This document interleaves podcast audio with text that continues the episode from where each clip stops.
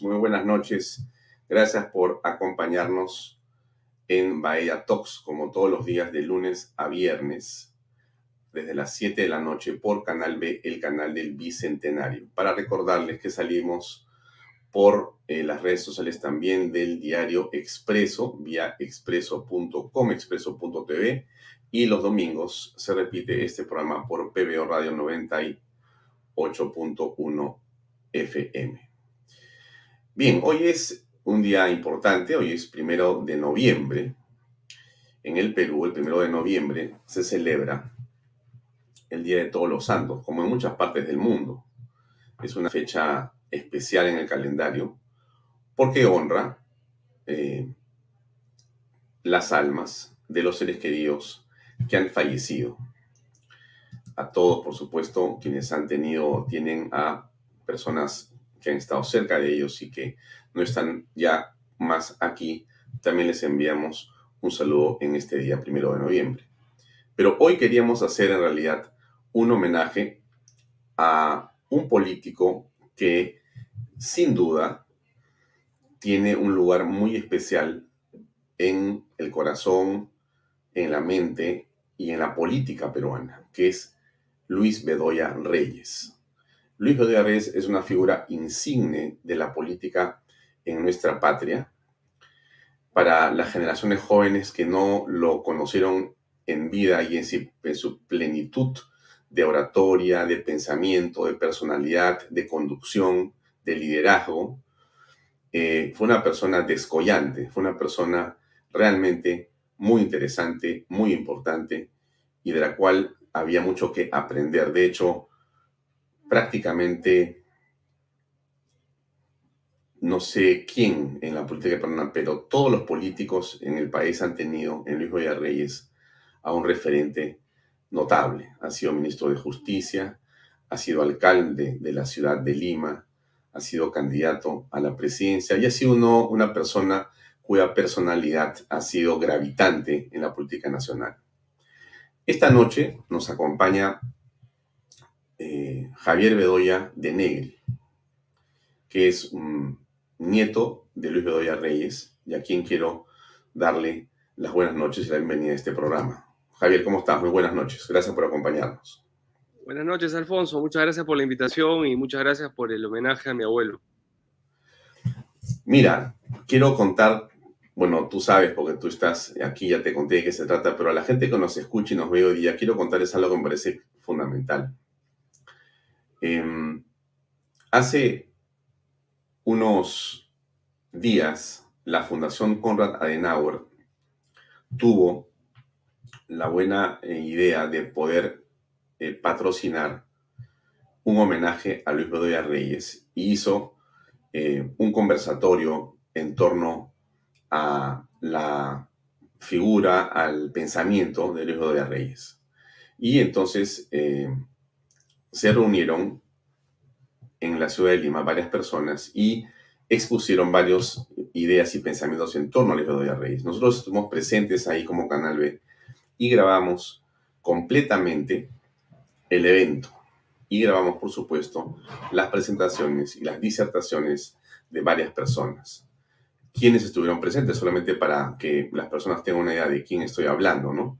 Estuvo presente, a ver, el alcalde de Lima, Jorge Muñoz, Javier Bedoya de Iván con tu padre, estuvo eh, Roberto Gilbert, que es el representante en el Perú de la Conrad Adenauer, es una fundación importante que eh, provee conocimiento, recursos eh, para quienes practican, difunden el pensamiento social cristiano. Estuvo Jorge del Castillo, Lourdes Flores Nano, estuvo Raúl Díez Canseco, conectado desde alguna parte del mundo, pues estaba fuera del Perú. Estuvo el doctor Enrique Gersi, Jorge González Izquierdo y Cecilia Villegas. Todos ellos, desde diferentes puntos de vista, hablaron y opinaron sobre lo que había sido Luis Bedoya Reyes y su pensamiento político en general. Entonces, eh, esta noche vamos a pasar eh, dos minutos de cada una de esas intervenciones y vamos a comentarlas con, con Javier Bedoya de Negri. Eh, pero vamos a hacer todavía otras cosas más esta noche. Miren, vamos a comenzar con un extracto de un discurso de Luis Bedoya Reyes el día que cumplió 100 años. Tú estuviste en esa reunión, Javier Bedoya, estuviste en el Hotel Country. Yo tuve la oportunidad de ser uno de los eh, pequeños, pe, pequeño grupo de invitados que hubo. Saqué mi celular y grabé. Grabé el discurso completo del Tucán, fueron creo que 24 minutos.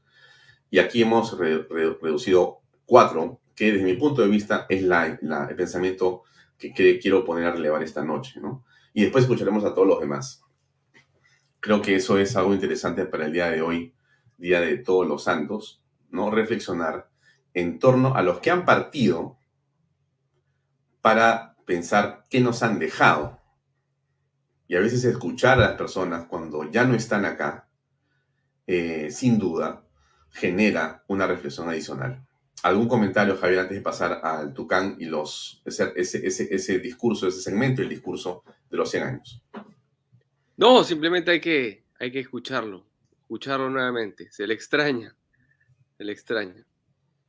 Bien, eh, vamos a escucharlo amigos, tres minutos y seguimos conversando con ustedes. Pensando a tanta gente con éxito que está en esta sala. Y que si revisan su pasado verán que los genes nacientes del éxito del que hoy disfruta nació con el esfuerzo de los bisabuelos y los abuelos que tuvieron el instinto del éxito, el esfuerzo del convencido, el triunfo del tenaz, y ellos son una consecuencia de esa gente. ¿Dónde estaban los bisabuelos? En la clase media el Perú tiene un compromiso serio en formar y dirigir su clase media. Es la sensación de igualdad en el mundo social lo que las clases medias transmiten a las comunidades nacionales. No se sienten sometidos frente al más grande, no se sienten lejos del que está a continuación.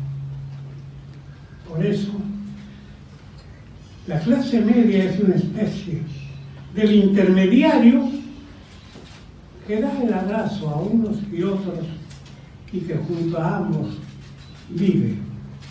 Es ella la que nos va a dar al final unidad en un país dividido, sentido de igualdad en el mundo de la realidad social. Y eso es muy importante en el desarrollo de un país.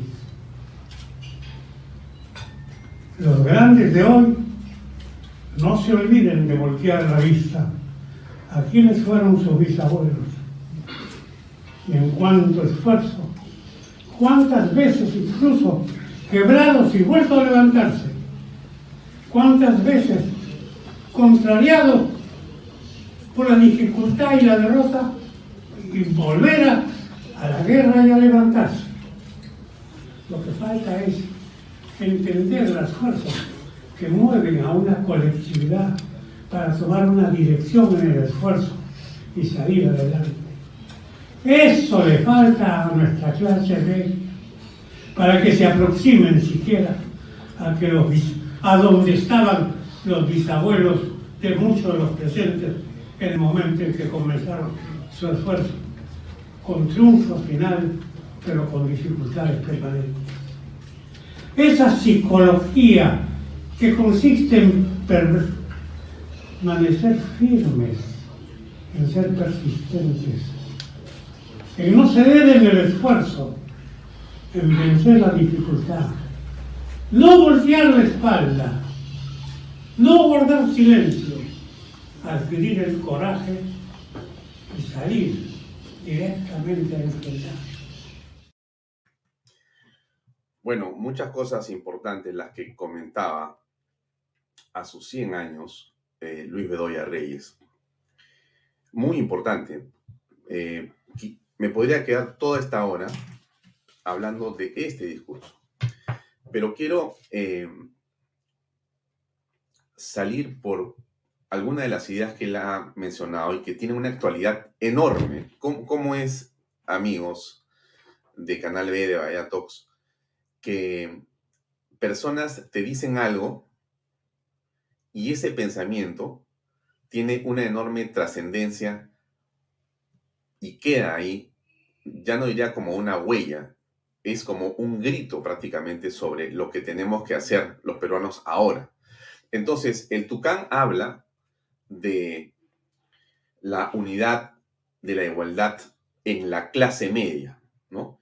Y la clase media a la que él se refiere, que es evidentemente la clase que emerge en el Perú, en este Perú de hoy, que no existía clase media y que apareció la clase media a partir justamente de los cambios producidos a partir de los 90 en adelante. Una, una cifra muy interesante decía eh, Diego Macera hace unas semanas, que quiero simplemente eh, poner aquí para relevar lo que ha dicho Luis Reyes. Miren, él decía, entre el 75 y el 92 crecimos 0% en el Producto Bruto Interno y éramos el último país de América Latina. Escuchen ustedes, ¿ah? entre el 75, o sea, 1975 y 1992, crecimos 0% cada año. Último país. Entre el 93 y el 2018 crecimos 5.5% en promedio cada año y hemos sido el primer país de América Latina. La clase media se expandió del año 93. La pobreza se redujo de manera importante. Y esta clase media es la que se refiere Luis Bedoya Reyes. Y dice que quienes están en esa reunión, ¿no? Ustedes son, bueno, han tenido nietos y bisnietos, perdón, han tenido abuelos y bisabuelos, ustedes son nietos o bisnietos, y también se refiere a la importancia de persistir, de persistir, de no callarse, de no claudicar, de aprender de las dificultades para poder avanzar. Bueno, Javier Bedoya, ¿cuál es tu reflexión en torno a este primer segmento que hemos escuchado sobre Luis Bedoya Reyes? Bueno, era el año 2019, eh, era el año 2019 donde ya vivíamos una confrontación eh, tremenda como país, tanto como la que vivimos hoy en día, y él estaba haciendo referencia a la clase media como este colchón, digamos, entre los extremos, eh, que es finalmente lo que nos va a unir, digamos, como país, ¿no? Eh, hablando sobre la clase media y su rol de unidad y su importancia en la sociedad para justamente juntar a los extremos y eh, ser ellos finalmente lo que propicien la unidad en, el país, ¿no? Sin perjuicio de que la clase media es el motor de la economía también, ¿no?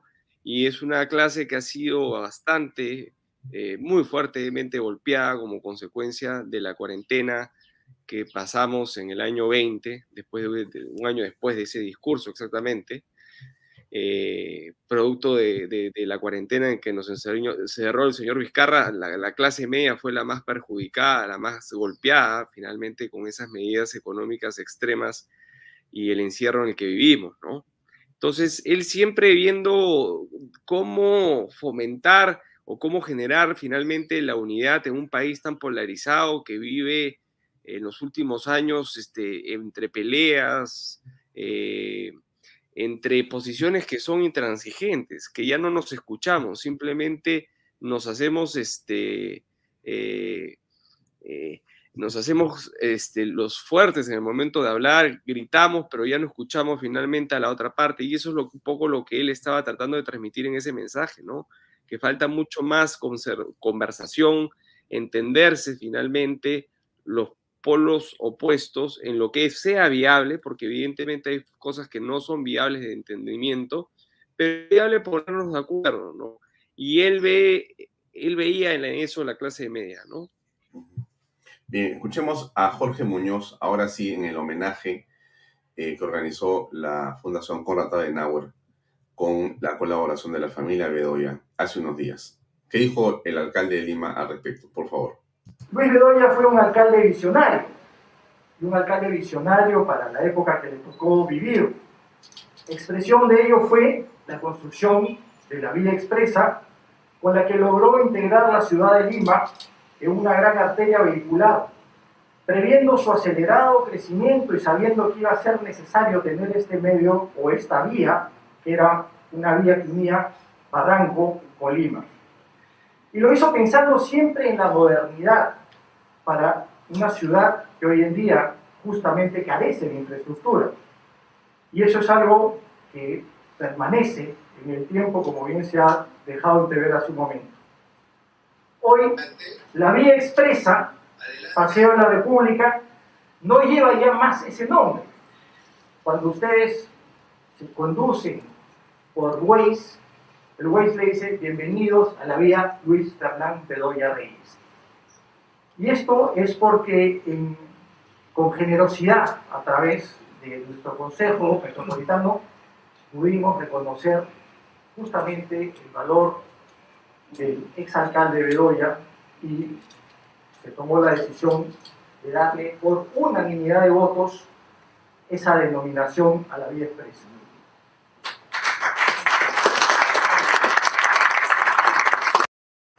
Bien, ese era Jorge Muñoz. Habla sobre la capacidad y la visión de Bedoya Ríos para poder haber hecho una obra monumental realmente. Bueno, ¿qué comentario, Javier? Bueno, evidentemente fue una obra monumental, una obra que no tenía recursos propios porque la municipalidad estaba quebrada y el gobierno central no estaba dispuesto a darle los recursos a la municipalidad. Y por coincidencias de la vida y anécdotas que están escritas inclusive en su biografía, y que yo también escribí un artículo, una revista que me pidió que escribiera justamente eh, sobre él, sobre Luis Bedoya Reyes, al cumplir sus 100 años, logró conseguir la plata este, prestada por el Bank of America este, con una tasa de interés casi irrisoria y era, digamos, este, a un determinado plazo que terminó pagando inclusive él durante su gestión. Lo más triste, lo triste de esto es que esta obra estaba proyectada hacia la Panamericana Sur, pero que él se quedó sin recursos y sin tiempo de gestión para terminar la obra en su totalidad. Y lo más lamentable aún es, Alfonso, que han pasado 14 alcaldes de Lima después de Luis Bedoya Reyes y ninguno de ellos ha podido terminar ese tramo de Barranco hacia la Panamericana Sur.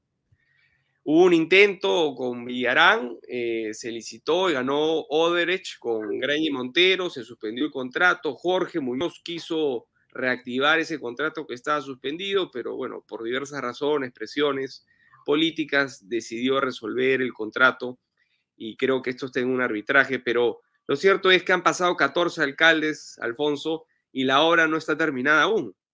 La obra llega a la Panamericana Sur y hoy día sería tan, tan, tan importante y tan necesaria este, que salir de Lima por la Panamericana Sur solamente tienes Guaynas por Chorrillos o la Javier Prado.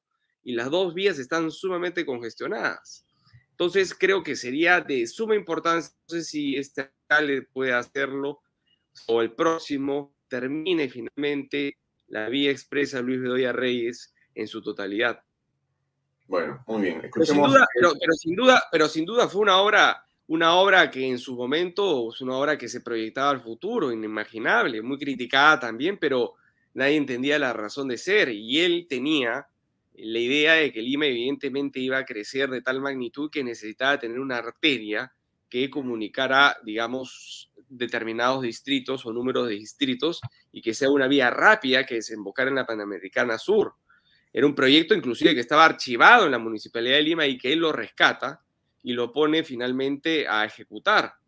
Y esto además tenía complementos porque después de la vía expresa venía el metro o sea, él ya estaba pensando en un metro para Lima en los años 60. Eh, inclusive los, los, proyectos o los preproyectos se quedaron ahí en la municipalidad también para que los continuaran sus sucesores, pero ninguno de ellos finalmente tuvo la visión. O sea, los demás alcaldes creo que se han dedicado simplemente a administrar eh, la ciudad, pero no a gestionar realmente los recursos de tal forma que nos solucionen los problemas, sobre todo de manera vial. Escuchemos qué dijo Javier Bedoya de Vivanco. Cuando en mayo de 1969, siendo el alcalde de Lima y estando el gobierno militar de Velasco Alvarado, le correspondió inaugurar el monumento a Ramón Castillo. Y en sus palabras iniciales en ese discurso, él señaló, cuando un hombre rinde homenaje a otro hombre, cuando una colectividad se congrega para rendir homenaje a una figura, es porque le reconocen relieve, es porque reconoce que en sus gestos, en sus palabras, en sus actos, en su conducta, hay cosas dignas de ser exaltadas, dignas de servir de ejemplo, de imitarse, de vivirse y de perennizarse. Por eso entiendo que la presencia de ustedes responde un poco a eso, un reconocimiento a la persona de Bedoya que él magistralmente sintetizó en las palabras que dio con ese momento. Hablar del legado de Bedoya, Luis Bedoya Reyes en la vida política del país es muy vasto y sin duda debo dejar a los panelistas que entrarán a continuación el desarrollar muchos temas.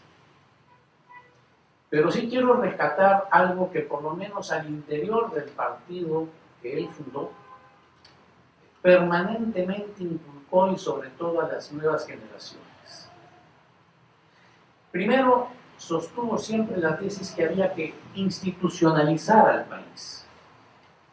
Y para ello era fundamental que la vida pública se diera en torno a partidos políticos.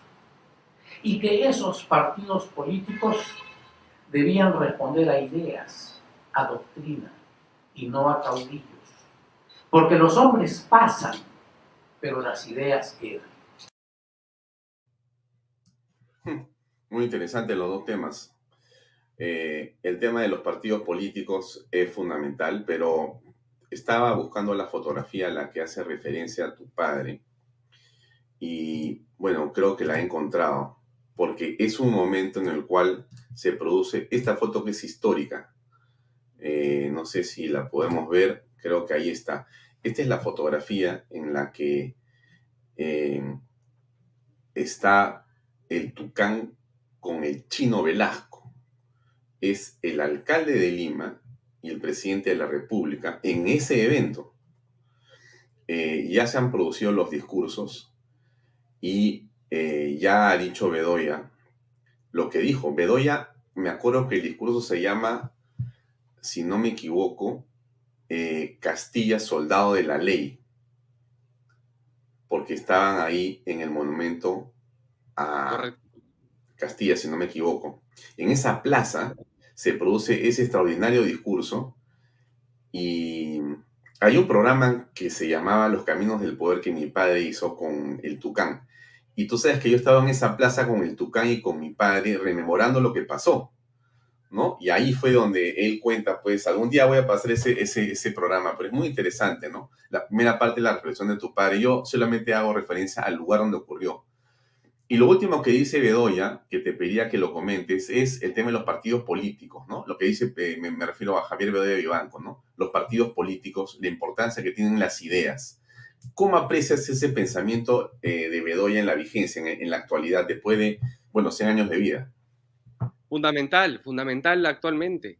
Hoy día tenemos partidos políticos que no siguen ideas, no siguen una ideología, una doctrina, siguen simplemente a caudillos, a personas que se presentaron en el último proceso electoral, eh, ya sea como invitados o como dueños de su propio partido, y que de alguna manera han logrado tener vigencia porque han pasado la valla, este, la valla electoral, y son los partidos que actualmente tenemos en el Congreso. Ninguno de esos partidos tiene una ideología, una doctrina, una idea que seguir, y responde más bien al dueño del partido, ¿no?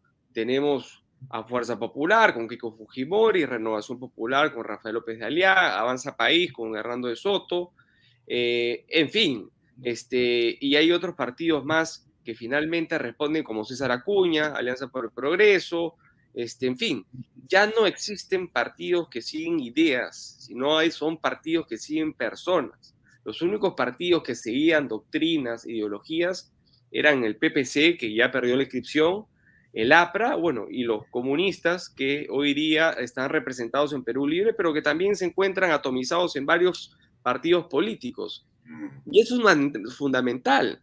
Y es fundamental, Alfonso, porque hace poco hemos visto cómo, por ejemplo, el señor Bermejo se iba en estas escuelitas de adoctrinamiento de Perú Libre, viajando por todo el país, y la gente se horrorizaba. Sí, claro, evidentemente el mensaje es para horrorizarse, pero la idea no está mal lo que está haciendo Bermejo no está mal, él está haciendo partido, está yendo a cada provincia del país para difundir la idea de su partido, ideas que nosotros no compartimos, ideas equivocadas y que se han probado a lo largo del tiempo, pero finalmente está haciendo su trabajo de difundir la idea de su partido. Y eso es algo que yo veo, o, o más bien no veo que estén haciendo los partidos que hoy día tienen inscripción, que son los que te he mencionado que deberían ir al mismo sitio donde Evo Perú Libre señor Bermejo a difundir finalmente lo que ellos piensan, a difundir, por ejemplo, las bondades del modelo económico hoy ya tan cuestionado, cómo ha reducido la pobreza, cómo ha generado empleo, cómo ha podido el emprendedor hacer este, presa gracias a ese modelo económico, pero no lo hay.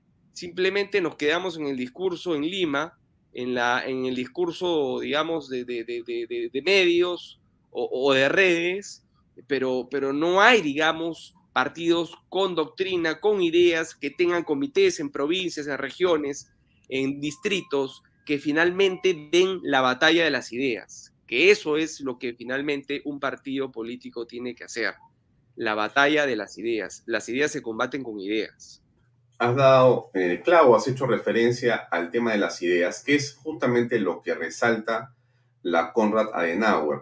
Vamos a escuchar lo que dijo em, el señor Robert Heilbeck al respecto, un par de minutos sobre el tema. Antes una breve pausa comercial y continuamos con este tributo a Luis Bedoya Reyes. MMK Supermarket, ofertonazos, 15% de descuento, super lunes de limpieza. Super martes de cuidado personal. Super miércoles de pollo y cerdo. Jueves de cerveza. Super viernes de pescados y mariscos.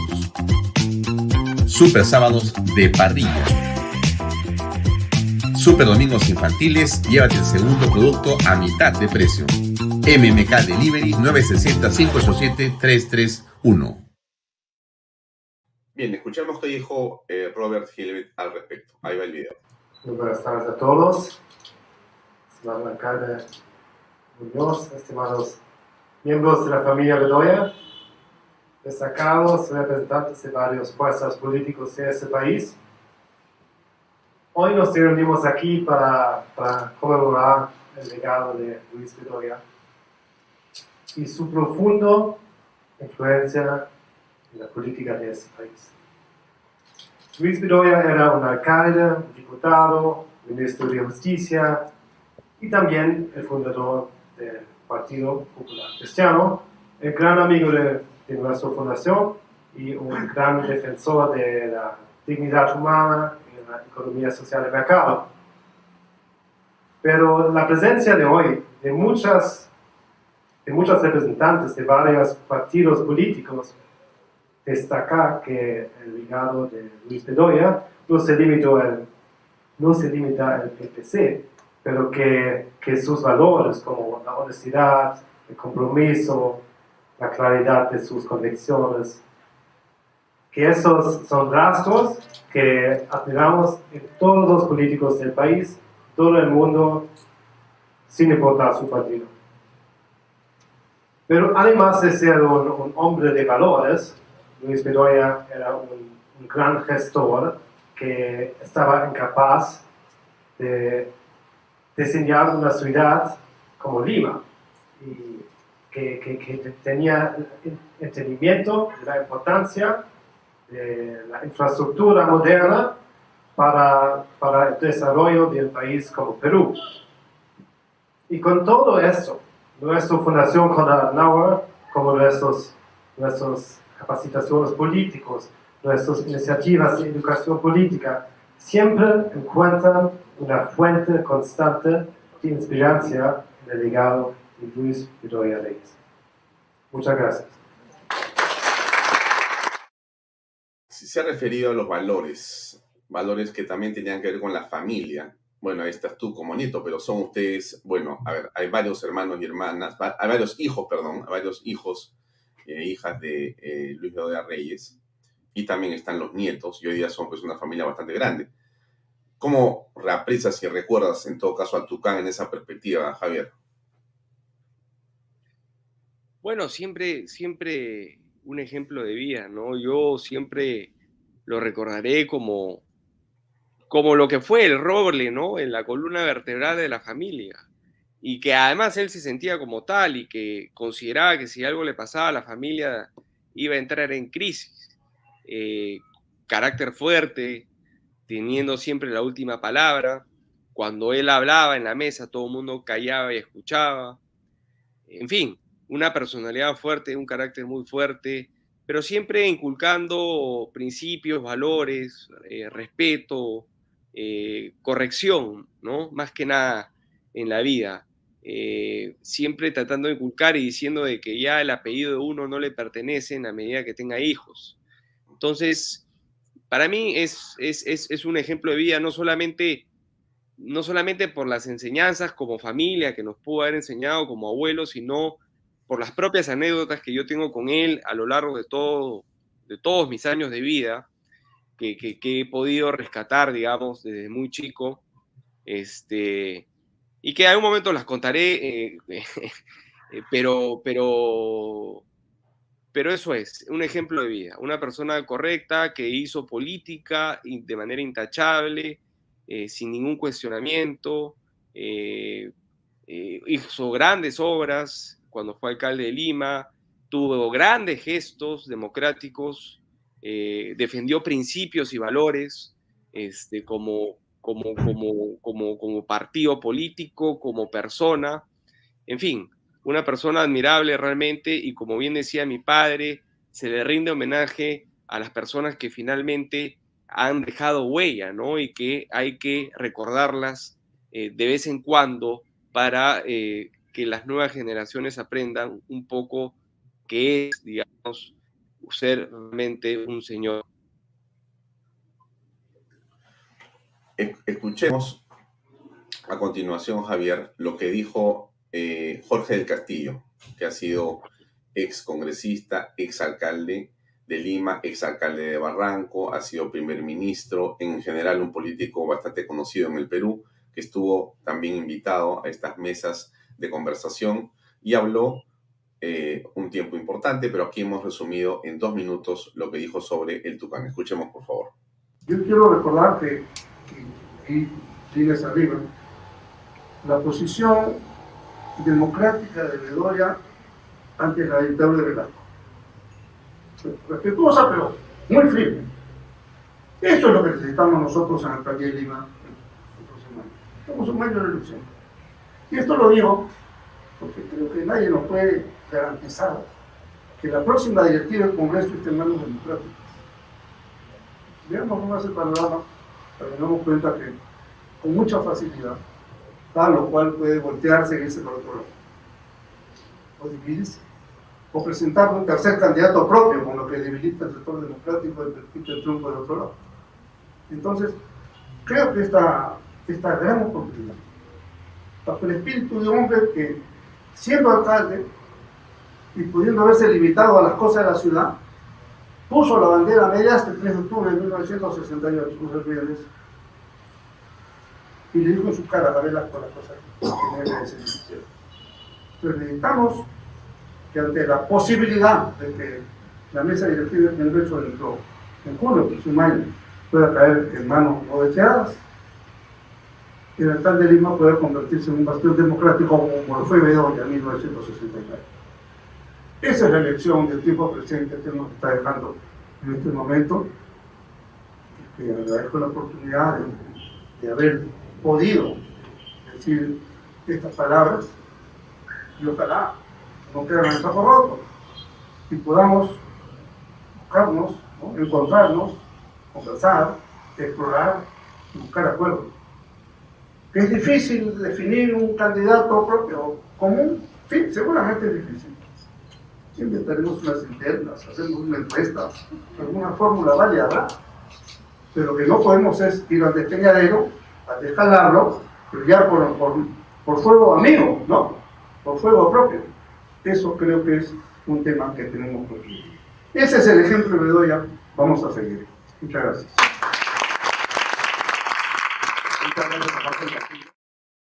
Muy bien, ahí la deja clara, ¿no? El alcalde de Lima va a tener un rol fundamental y tiene, por ser pues el primer ciudadano de la capital. ¿Cómo ves eso, Javier? Bueno, el panorama es incierto. La verdad que hay 11 partidos con inscripción. Eh, se sabe que va a ir Rafael López Aliaga, cosa que desde mi punto de vista eh, no estoy muy de acuerdo si es que realmente está buscando la alcaldía de Lima para, para usarlo de trampolín para la presidencia de la República. Eh, y bueno, en el transcurso de los próximos meses conoceremos a los demás candidatos. Sí, efectivamente creo que el alcalde de Lima es fundamental eh, hasta cierto punto, ¿no? También se ha demostrado con el tiempo y con los alcaldes pasados, este, que, muchas veces simplemente no se meten y no se compran el pleito, porque en parte depende su presupuesto del gobierno central. Eh, hemos visto alcaldes que se han comido el pleito, como fue Alberto Andrade, eh, como fue mi propio abuelo, ¿no? Con el gobierno militar. Eh, pero luego de eso creo que hemos visto pocos alcaldes que se hayan peleado con el gobierno central por las razones que te acabo de explicar. Pero si efectivamente tenemos un alcalde que se quiere comprar el pleito, va a ser fundamental en la batalla que se tiene que dar finalmente ante las atrocidades que estamos viendo de este gobierno. Bien, vamos con Lourdes Flores. Quizás la parte más interesante del diálogo no habría estado en mirar lo que otros hacen, sino mi inquisitiva y angustiada pregunta de cuál es el papel de la oposición. Estoy segura que le hubiera dedicado muchas horas a preguntarle, ¿qué hacemos? ¿Qué toca a la oposición hacer en este tiempo? Quiero no equivocarme al señalar que me hubiera dicho, primero, fijen claramente sus objetivos. Definan qué es posible y qué no lo es. No pretendamos cambiar el rumbo de lo que no controlamos no pretendamos que quienes han llegado allí, sin juzgar cómo han llegado, pretendan que piensen sobre nosotros. Que se pretende que piensen como nosotros. Tal vez con ironía me habría dicho, ese es el papel, disculpe la expresión porque era muy propia, de los que no quieren dejar la teta del Estado. Pero el papel de la oposición es impedir que el país sea conducido al descalabro no nos toca hacer que piensen como nosotros, ni siquiera que cambien de rumbo. Lo que sí nos toca es impedir que nos conduzcan al descalabro. Esa es la responsabilidad de la oposición. Bueno, me parece clarísimo, ¿no? Impedir que nos conduzcan al descalabro. Ese es el papel. ¿Lo entenderán todos? Tal cual. Yo creo que Lourdes lo conocía, conocía a mi abuelo como un padre y efectivamente hubiera dicho eso. O sea, es decir, no, no, no, no, no, no, nos este, escandalicemos porque quieren estatizar este, gas. Eh, no nos escandalicemos porque quiere convocar una asamblea constituyente eh, porque quiere cambiar la constitución. Sabemos que esa es su forma de pensar, eso es lo que ellos quieren hacer. Sabemos que son comunistas, Sabemos que están obviamente tratando de difundir su este, ideología. No nos organicemos por eso, o sea, es algo que está en su ADN y es finalmente como fueron formados. Lo que sí está en nosotros es ponerles el freno ante las atrocidades que están cometiendo.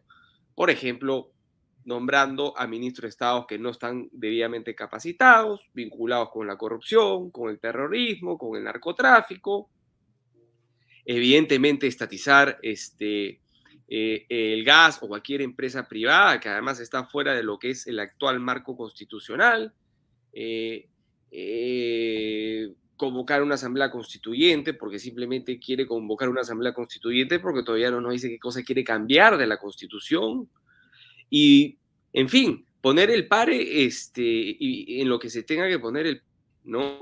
Si es ese pare resulta o es necesario que sea la vacancia, entonces que sea la vacancia, ¿no? Y yo creo que ahí es donde finalmente el Congreso tiene que empezar a sincerar posiciones. El gobierno ya lo hizo, el gobierno ya nos dijo qué quiere hacer, el gobierno ya nos dijo cómo piensa, no vamos a cambiar su forma de pensar. Lo que tienen que ponerse las pilas y sincerar su posición son los del Congreso y definir finalmente qué es lo que quieren y hasta dónde van a llegar, porque ellos no van a cambiar su forma de pensar.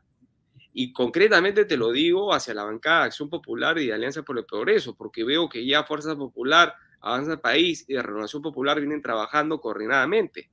Pero acá el fiel de la balanza va a ser finalmente Acción Popular, que ha cambiado de mando, gracias a Dios, y Alianza para el Progreso. Entonces, eso es algo que esos dos partidos se deben estar preguntando o se deberían estar preguntando hoy, ¿hasta cuándo vamos a seguir con este tango, este baile? ¿No? De idas y venidas, en el cual, en, el cual todos los peruanos estamos en el medio. Gravísimo. Escuchemos a Raúl Díaz Canseco en este homenaje a Luis Bedoya Reyes. Lucho siempre destacó moratoria, era pensado, y esa tarde, como no podía ser de otra manera, estuvo brillante. En ese almuerzo, Bedoya dejó un mensaje de unidad que debería estar reclamando y tocando con las ventanas, las campanas al viento Habló del fortalecimiento de las instituciones, de la clase media, entendida como la clase del centro, del bien común, de la clase de los cambios responsables. Al escucharlo, lúcido una vez más, me preguntaba si algo de justicia cometimos nosotros los peruanos a no haberme elegido conductor de la nación. Qué barbaridad cuando empezamos a ver y analizar la vida de Doya cuánto bien hubiera hecho el Perú, este provinciano del Callao, en la suma de nuestros ideales y de nuestros sueños. Por eso, este homenaje es también una manera de mantener vigente su propuesta, su liberalismo prudente, su heterodoxia equilibrada. Luis Bedoya Reyes, un hombre de familia, extraordinario padre y mejor abuelo, un estadista y político, fue leal a la causa democrática, el cual el orden constitucional y la libertad defendió siempre con su vida. primero que todo, fue un hombre que amó entrañablemente a nuestro Perú, que hoy en día nos recuerda tanto dolor y esperanza. ¿Qué falta nos hace hoy don Lucho Bedoya para ayudarnos a salir de la incertidumbre y el espantamiento político que vive actualmente nuestro Perú? Siempre estará su vida vigente, su ejemplo para guiarnos, para encontrarnos, para juntarnos. Gracias, don Lucho Bedoya Reyes, por un hombre de fe, estoy seguro que nos ha seguido desde el cielo, por trabajar incausablemente por el fallecimiento de la democracia, por la unidad la diversidad. Muy bien. Varias cosas que dice Raúl Díaz Canseco. ¿Cómo aprecias ese, ese pensamiento de la falta del Tucán en estas circunstancias? Bueno, él hace referencia y hace mucho hincapié, Raúl Escanseco, en el tema de la unidad, ¿no? Y creo que él siempre nos dejó como legado dentro del partido, dentro del PPC, que primero estaban los intereses del país, luego los partidarios y finalmente los personales. Y esto lo demostró a lo largo de su vida. Él dejó la, la presidencia que le fue ofrecida eh, por las izquierdas y evidentemente por su mismo partido, la presidencia de la Asamblea Constituyente para dársela a una persona como Víctor, eh, eh, Raúl Ayala de la Torre. no, no tanto porque le correspondía, sino porque finalmente él era consciente que si no se aliaba el PPC con el APRA no iba a haber un texto de constitución, porque con los comunistas es difícil de entenderse, sobre todo los que somos social cristianos. Entonces, De nada servía transar para tener la presidencia de la Asamblea Constituyente si al final eso iba a provocar que no saliera un texto como salió finalmente en la Constitución del 79. Nuevamente dejó de lado eh, sus intereses particulares para poner al país primero y buscar la unidad que se necesitaba en ese momento. Posteriormente también sucedió con Belaunde en los 80 cuando fue elegido presidente. Belaunde no tenía mayoría en el Senado y lo primero que hace Belaunde cuando Bedoya lo va a visitar y darle y felicitarlo por el triunfo, es pedirle apoyo. Apoyo en, la cama, en las dos cámaras, pero básicamente en la Cámara de Senadores.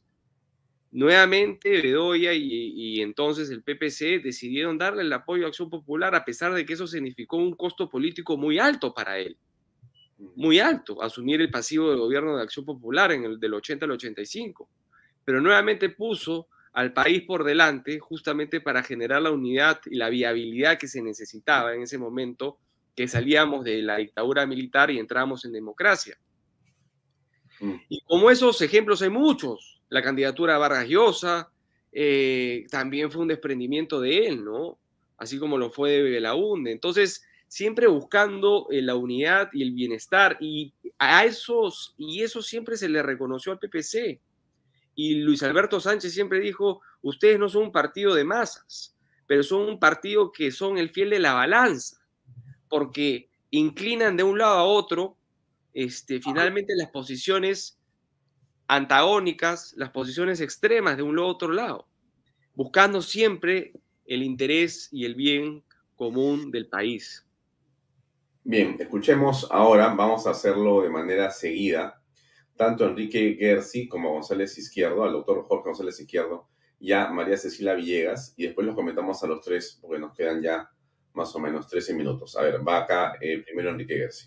En todo caso, lo interesante es examinar en el tiempo cómo los que fueron los grandes fundadores de los movimientos de libertad, por ejemplo en Alemania, Eucken, Müller-Arnach, Birger Repke, Rostov, y toda esta generación de economistas maravillosos y de grandes políticos, Adenauer y Ernst, ¿no? tenían muy claras las ideas políticas y muy claras las ideas filosóficas. Ellos sabían perfectamente la diferencia de una filosofía y de una praxis política.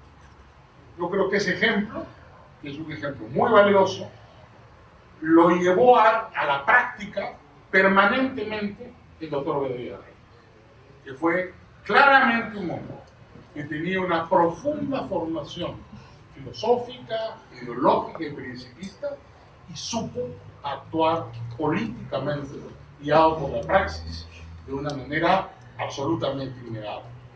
Nunca pude desarrollar, tal vez por la diferencia de edad, una amistad muy cercana con él. Lo llegué a conocer efectivamente en los tiempos de Fredemo. Aquí está Vitocho, está Javier, tuvimos en esa época, que fue un maravilloso ejemplo de unidad democrática, como Fernando de la Unde, como el doctor Bedoya, con Vargas Yo creo que estamos ahora en un momento en que deberíamos aprender de lo que fue su experiencia y reforzarla. Sobre todo porque encontramos en el ejemplo del doctor Bedoya una enorme posibilidad de desarrollar nosotros mismos, creo yo, lo que debería ser la máxima inspiración de los demócratas, actuar por principios, dejando de lado nuestros intereses, aún a costa de ellos, por el bienestar y la salud de la gente. Bien, escuchemos qué dijo Jorge González Izquierdo. Y yo creo que con ese estímulo del 2.5% del PBI, de repente cambia la balanza en esas elecciones. De repente cambia la balanza y eso es algo que muy poca gente se ha dado cuenta. Pero eso va a depender de dos cosas. Yo estoy estimando que eso te podría contribuir al crecimiento del año que viene por lo menos un punto porcentual. Pero eso va a depender de dos cosas. De que se gaste efectivamente esos, todos esos recursos y más importante que eso, la calidad de ese gasto. Porque si ese gasto se gasta así, con derroche, puede, va a tener efecto político, no me cabe la menor duda, pero no va a tener mayor efecto económico. Y eso a mí me preocupa mucho porque se estaría gastando. Miren, ser, servir la deuda pública, interna y externa, ¿saben cuánto cuesta al año? Casi dos puntos porcentuales del PBI. Y estos señores piensan gastarse 2.5 de acá a diciembre del año 22. Imagínense ustedes la cantidad de dinero que significa eso y el estímulo que quieren meter a la economía. Y va a depender de si se logra gastar todo o no y la calidad sobre todo de ese gasto para ver el impacto sobre la. Entonces quería comentar esto porque esto pues, es justamente lo opuesto pues, a un manejo de economía social de mercado. Totalmente opuesto. Entonces, lo de la constitución no lo van a respetar, obviamente. Para terminar, entonces, quien me introdujo a mí a este concepto de economía social de mercado fue mi querido maestro, el doctor Luis Bedoya, en la campaña del año 1980. Y desde ahí se me ha quedado acá. Se me ha quedado acá. Interesante. Escuchemos para cerrar a María Cecilia Villegas y ahí comentamos el final del programa. Pero él pudo ver lo que, en lo que se iba a convertir Lima y decidió priorizar una obra que 60 años después es una de las principales arterias de la ciudad. Esta visión es algo que a nuestros líderes políticos muchas veces les falta el día de hoy, que a nuestros gestores públicos les falta porque además, Luis Bedoya Reyes no solo tuvo la visión de identificar una gran obra, sino que logró hacerla, logró ejecutarla. Y eso es algo que rara vez vemos hoy en día. Tuvo además un rol importantísimo al reconocer y, al em, desatanizar al empresario privado cosa que ocurría en esa época y continúa ocurriendo al día de hoy. El empresario privado es aquel que genera riqueza y que al generar riqueza genera puestos de trabajo. Y quiero eh, ya terminar esto señalando, eh, contándoles una frase que desde el día que escuché eh, no, no, no se me ha ido de la cabeza. No hay nada más social que la generación de un puesto de trabajo. Porque solo generando puestos de trabajo acabamos con la pobreza. y permitimos a los peruanos ganar autoestima, ser sostenibles, ser orgullosos y generar un futuro para sus familias. Y creo que esto es sumamente importante al día de hoy, porque lo que se ha logrado hasta el momento, hasta el día de hoy, esta nueva clase media, lamentablemente muy golpeada por la, pandemia, se genera porque nosotros tenemos, aunque el doctor Natalia Izquierdo diga que no correctamente implementada, una política de libre mercado, una política social de mercado, que nos permite generar empresarios, porque los empresarios, los peruanos son empresarios por naturaleza, y lo vemos por todos lados y es por eso que hoy en día es tan importante levantarnos y defender la Constitución y defender la economía social del mercado. Bien, vamos a hacer una breve pausa de unos segundos, eh, Javier, y entramos en la reflexión final de este tributo a Luis Bedoya Reyes. MMK Supermarket, ofertonazos, 15% de descuento, super lunes de limpieza. Supermartes de cuidado personal, Super miércoles de pollo y cerdo. Jueves de cerveza. Super viernes de pescados y mariscos. Super sábados de parrilla. Super domingos infantiles, llévate el segundo producto a mitad de precio. MMK Delivery 960-587-331. Bien, Javier, casi al final para una reflexión y cerrar este tributo a Luis Bedoya Ríguez. ¿Tu opinión? Bueno, escuchando a Enrique García, Jorge González Izquierdo y, María Cecilia Villegas, eh, evidentemente pues Enrique es una persona liberal, ¿no? Pero yo creo que como todo liberal debe de saber que el mercado tiene límites y deficiencias, ¿no? Y no todo está a la venta ni todo se puede comprar. La posición de Jorge eh, es verdad, o sea, acá en este país la economía social de mercado no ha sido de pronto correctamente aplicada. Él dice, lo que se ha aplicado acá es una economía de mercado mal aplicada. Eh, y, yo creo que ahí le faltó complementar, o no sé si lo dijo, eh, o no recuerdo si lo dijo en un momento, eh, que evidentemente una economía social de mercado requiere de instituciones sólidas y fuertes para que finalmente pueda ser, para que el aspecto social de alguna manera pueda llegar. Y un claro ejemplo de eso es la regionalización. El modelo económico ha funcionado claramente. El problema ha estado en la ejecución de los recursos que ese modelo económico ha dado. Y la ejecución ha estado en manos de los gobernadores regionales, que muchas veces o se han robado la plata o este, simplemente no la han utilizado porque no saben en qué gastarla o cómo gastarla. Entonces, este, hay un cuello de botella ahí que se genera y eso es un tema que de pronto sí se debería de revisar en la constitución del 93, ¿no? Que bueno, que fue un capítulo que fue incorporado en el año 2003, 2004 con Toledo presidente, el tema de la regionalización. Entonces, eh, eh, efectivamente, sin instituciones sólidas, sin gobiernos regionales, sin, sin, sin, sin, sin ministerios, este, sin organismos que finalmente hagan que ese dinero se distribuya correctamente y a las personas más necesitadas, evidentemente estamos viviendo en una economía de mercado mal empleada, ¿no? Esa es mi reflexión respecto, respecto al tema, respecto de la intervención de los, de los bueno, economistas, este, Jorge claro. claro, Una, una, una, un, un, hecho este, concreto, lo que señalas, hay demasiado de mercantilismo en esta sociedad libre en este momento que justamente ha traído y trae una enorme desazón y una enorme frustración de muchas personas. Creo que la economía social de mercado precisamente lucha, entre otras cosas, contra ese mercantilismo, contra un, una excesiva oneración eh, y un excesivo eh, eh, abuso de compañías y empresas con respecto del mercado, de los usuarios, de los, de los consumidores, y eso es lo que precisamente no se ha aplicado en el Perú de manera correcta. Y, por eso, y por eso están cuestionado el modelo económico, porque lo asocian justamente a ese mercantilismo a esas malas personas, a esas malas empresas que se han eh, beneficiado indebidamente eh, del modelo económico, evidentemente a través de coimas, lobbies, etcétera, etcétera, ¿no?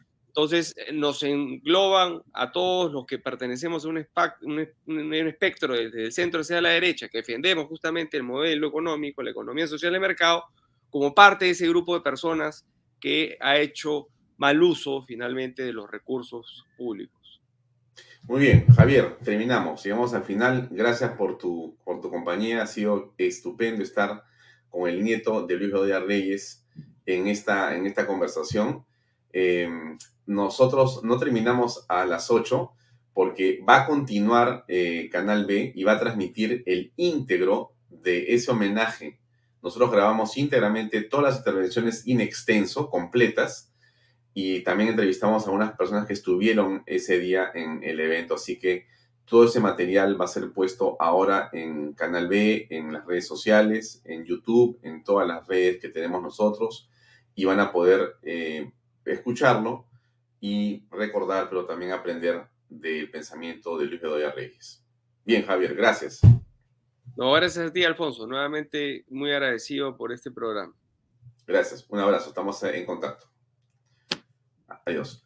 Bien amigos, eso es todo por esta noche. No se olviden de, acá les pongo nuestra aplicación. Acuérdense ustedes que ahora pueden ver Canal B directamente desde su teléfono, sea que usted tenga Android o que tenga un teléfono Apple, usted igual entra a Google Play, descarga la aplicación, entra a App Store, descarga la aplicación y usted ve directamente, sin intermediarios, sin nadie, sin redes sociales, directamente ve toda la programación de eh, Canal B, ve Bahía Talks, ve Información, ve el programa de Diana Seminario, el de Gloria Granda, el de Yurena Calambroyo, el de Pepe Pardo, el de eh, Daniel Armas, el de eh, Renzo Vincenzo o el del padre Luis Gaspar y toda la programación. Eso es todo. Nos vemos mañana, como siempre, a las 7 en punto en otra edición de Vaya Talks por Canal B, el canal del Bicentenario. Muchas gracias y muy buenas noches.